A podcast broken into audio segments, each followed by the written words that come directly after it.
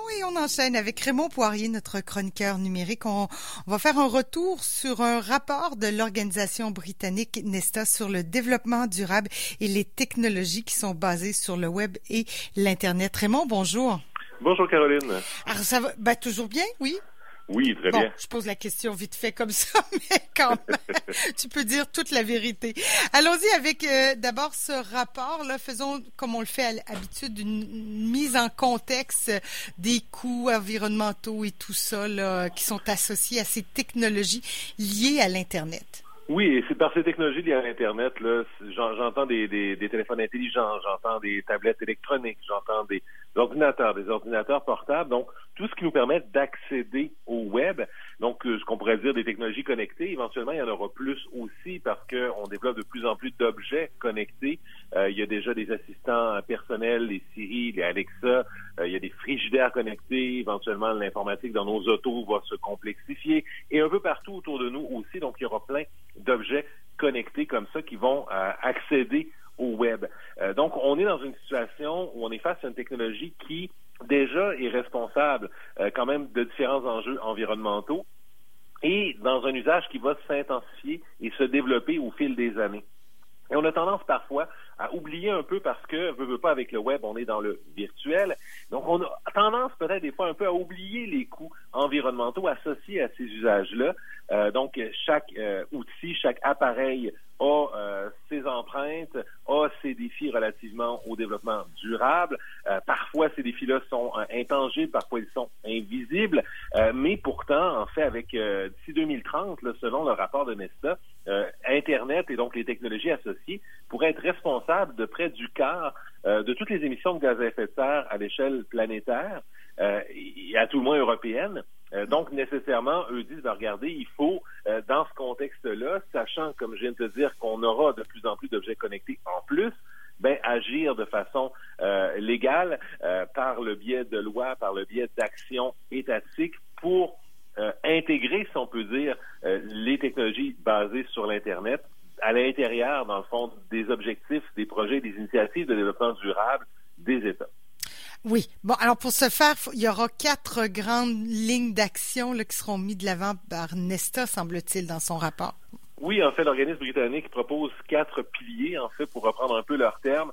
Euh, donc, ils disent qu'il faut intégrer une pensée basée sur le développement durable euh, dans euh, toutes les toutes les sphères décisionnelles, dans le fond. donc, de, de l'ensemble du cycle, qui sont rattachés à l'ensemble du cycle de vie de ces appareils-là. Euh, qu'il faut euh, développer et améliorer le design des technologies euh, pour établir des nouveaux standards qui seront, eux, basés justement sur une certaine durabilité, donc sur le développement durable. Il faut informer les consommateurs de l'impact de leurs achats et des activités qu'ils vont faire avec ces achats-là sur justement l'environnement. Et ensuite, ben, le quatrième, c'est l'idée de, susciter un changement positif. Euh, de créer des nouveaux marchés qui vont être à la recherche justement de technologies euh, plus vertes euh, et ben, comment le faire, ben, entre autres par des subventions ou des taxations. Oui. Alors ça, c'est les quatre grands piliers, disons. il y a des mesures aussi qui pourraient être mises en place dans le cycle de vie d'un appareil. c'est vrai que nous, comme comme comme consommateurs, on n'est pas toujours au fait de tout ça. Là.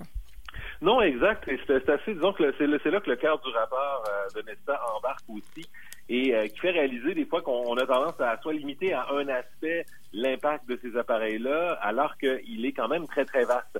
Et eux ont pris le pari dans la présentation qu'ils en ont fait de suivre vraiment le cycle de vie d'un appareil, donc que ce soit téléphone intelligent, portable, euh, tablette, bref, ils ont tous à peu près le même cycle et ils disent, ben, dans, dans la plupart des cas, euh, le cycle de vie d'à peu près tous les bons appareils modernes basés sur le web ben, commence sous terre euh, dans des mines et bien souvent ben, ces mines sont localisées dans des pays où on manque euh, de réglementation environnementale, autant que de réglementation sur le travail. Ah donc, évidemment, on, imagine un peu l'ambiance de travail de ces lieux-là assez facilement.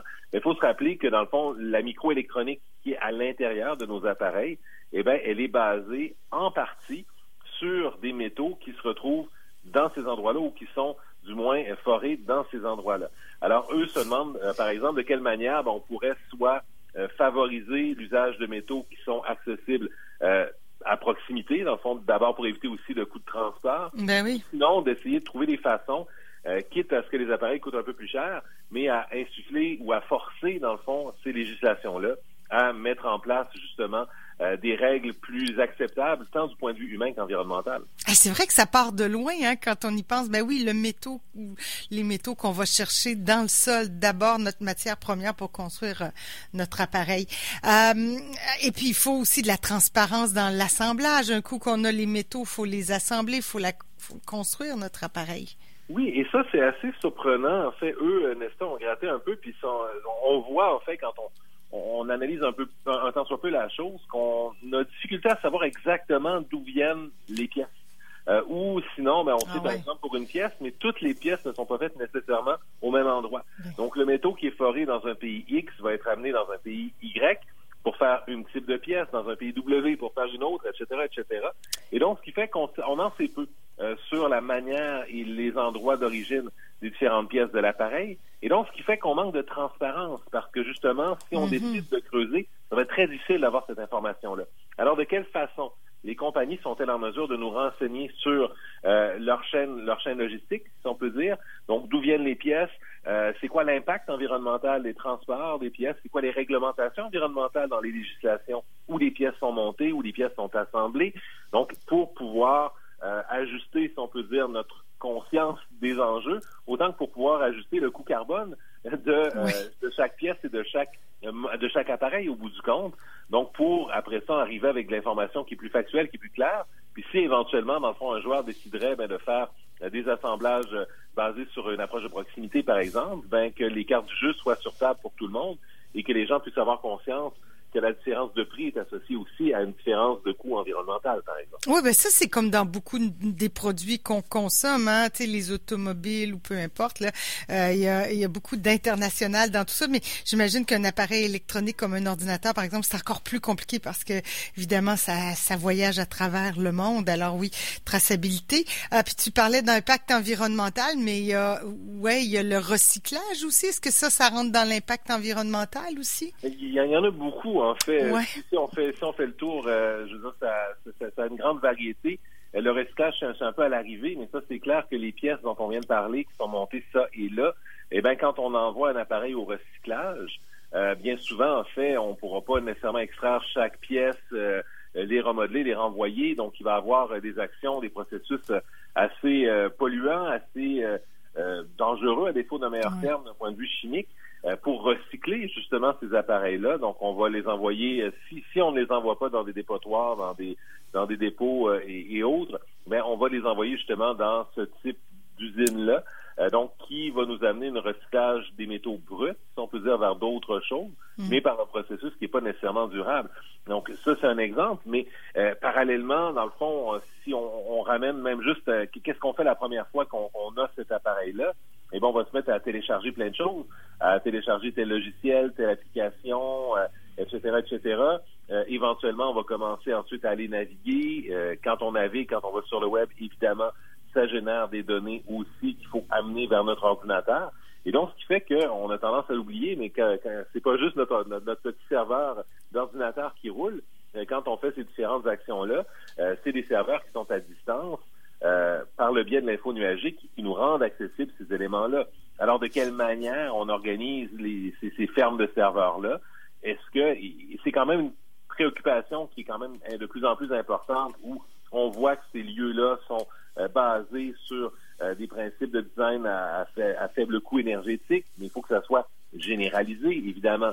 Et les serveurs, tant, des, tant les fermes de serveurs des Google, Apple et les autres, autant les fermes de serveurs plus locales, les fermes de proximité, donc qui euh, pourront après ça nous permettre de réduire quand même le coût environnemental impliqué dans le téléchargement, dans la navigation sur Internet ou dans le stockage de données. On le dit sporadiquement quand on aborde l'impact environnemental, mais simplement le fait de garder 7 10 000 courriels, ben, à quelque part, c'est stocké sur un serveur qui mhm. doit rouler pour nous permettre, quand on décide d'aller dans nos courriels, d'avoir accès à euh, cette banque d'archives-là.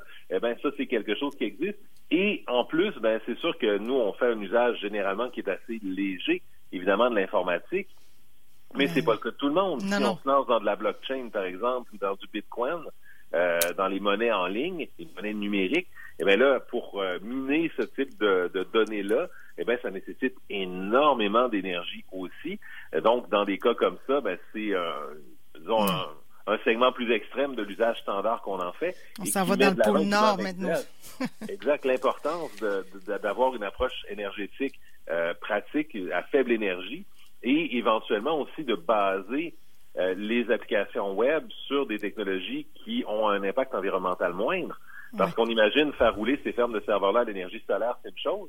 Mais si elles roulent au charbon, c'en est une autre aussi. c'est pas d'avance. ouais, c'est clair. Euh, et puis, il y, a aussi l'obsolescence programmée de nos appareils. Hein. On les garde quoi en moyenne? là? Bon, moi, j'essaie de garder euh, bon, mon ordi 5 ans, un cellulaire, euh, c'est moins long, là, mais ça va... Est-ce que ça pourrait pas être plus durable, l'appareil?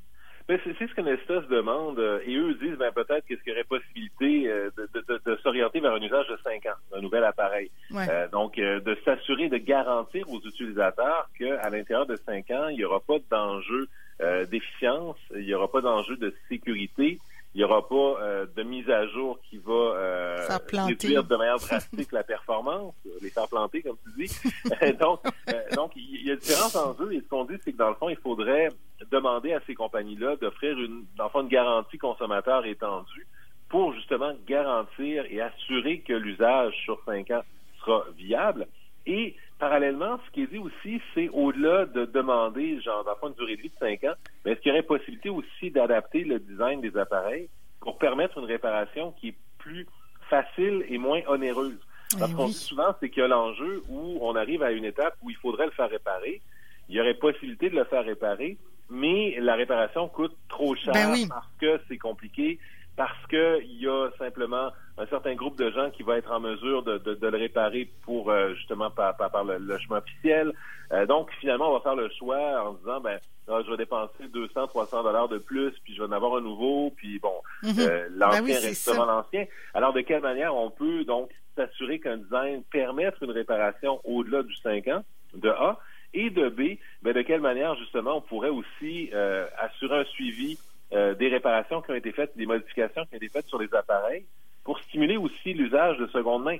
Donc, si moi j'ai un appareil que j'achète, qui je sais qui a été garanti 5 ans, qui a été utilisé, mettons, 5-6 ans, un peu comme pour une auto, après ça, je sais les modifications qui ont été faites, les réparations qui ont été faites, je peux l'acheter en connaissance de cause, à prix moindre, et là, subitement, l'appareil qui roulait seulement peut-être 2, 3, 4 ans, ben, peut rouler potentiellement 5, 8, 10 ans de manière plus durable et réelle et dans un usage qui est beaucoup plus proche de l'usage pour lequel il était pensé au départ. Ben oui, clairement. On a de la misère à changer une batterie sans que ça coûte une fortune sur un ordinateur. Euh, bon, remarque, ça pourrait être. Il me semble que c'est pas quelque chose d'impensable. Ça, il me semble à portée de main, mais ça semble pourtant tellement compliqué dans le monde de, l'électronique. C'est des choix de design, en fait, au bout du compte. Si, si on décide de pas rendre la batterie accessible, c'est parce qu'on a décidé de pas la rendre accessible. On pense aux produits Apple, par exemple.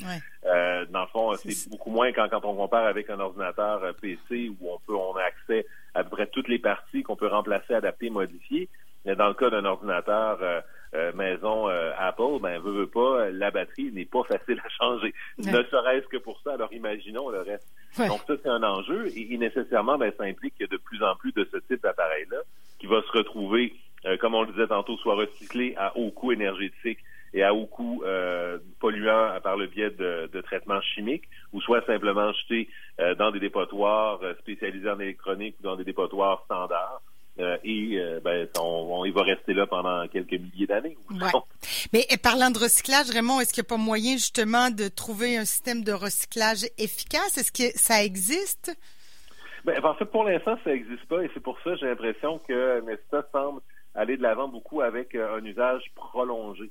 Donc, de rentabiliser plus avant euh, euh, ces, ces, ces, ces, appareils-là. Et parallèlement, ce qu'on dit, ben, c'est qu'il faudrait aussi, justement, mettre de l'avant des fonds pour permettre de développer des nouvelles approches de recyclage pour ces appareils-là. Donc, de quelle manière on peut faire ça et de quelle manière, ben, dans le fond, on peut faire ça dans un contexte qui respecte les standards environnementaux qu'on essaie de se donner dans différents pays.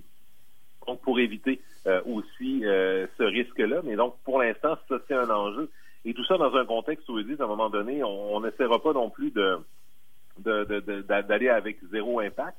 mais de mitiguer au maximum l'impact qu'on peut avoir avec ce type d'appareil-là pour après ça pouvoir l'utiliser comme solution aussi de manière plus crédible, si on peut dire, par rapport à d'autres euh, impacts environnementaux qu'ils peuvent avoir de manière favorable, en fait, parce que les outils eux-mêmes peuvent nous permettre euh, d'adresser différents enjeux au niveau climatique, au niveau de la gestion. Donc, ça, ça, ça, augmente notre capacité, mais il y a toujours l'enjeu de dire, ben oui, ça augmente notre capacité, mais c'est polluant également. Alors, si on est capable d'adresser de manière substantielle ces défis-là, mais ça va rendre ça l'usage dans des contextes autres au profit de l'environnement d'autant plus intéressant. Et, comme nous, comme consommateurs, on se sent bien impuissant. moi, je peux choisir d'acheter mes aliments locaux, je peux choisir de pas utiliser l'automobile, de prendre les transports en commun. Mais dans le cas des technologies associées à, à, à Internet, j'ai pas l'impression d'avoir comme consommateur un gros pouvoir. Est-ce que je me trompe?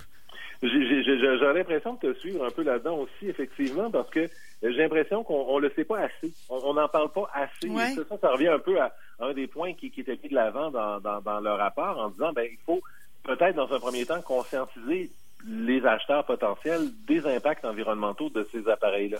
Donc mm-hmm. c'est facile de les oublier euh, parce que c'est loin, euh, parce que c'est pas visible. Euh, donc pour différentes raisons, on peut les, les éclipser complètement de notre esprit et donc nécessairement, mais les législateurs, eux autres, vont agir en fonction euh, de ce qui préoccupe en fonction de ce qui est visible, de ce qui est perceptible. Et donc, si nous, on se préoccupe sur certains aspects de ces appareils-là et qu'on oublie leur impact environnemental, ben nécessairement, le législateur n'aura pas le réflexe de dire, bon, on va agir en ce sens et de ce côté. Alors, l'idée, c'est euh, de prendre conscience de ça et peut-être éventuellement aussi d'aider nos législateurs à prendre conscience de ça et à montrer que c'est un enjeu ah et que ça deviendra de plus en plus un enjeu au fil des 20, 30, 50 prochaines années. Mais clairement, en tout cas, merci beaucoup Raymond euh, de nous avoir. Euh, ben, c'est une première prise de conscience, puis euh, prise de conscience va faire peut-être boule de neige. Merci beaucoup. Bonne journée. plaisir. Bonne semaine.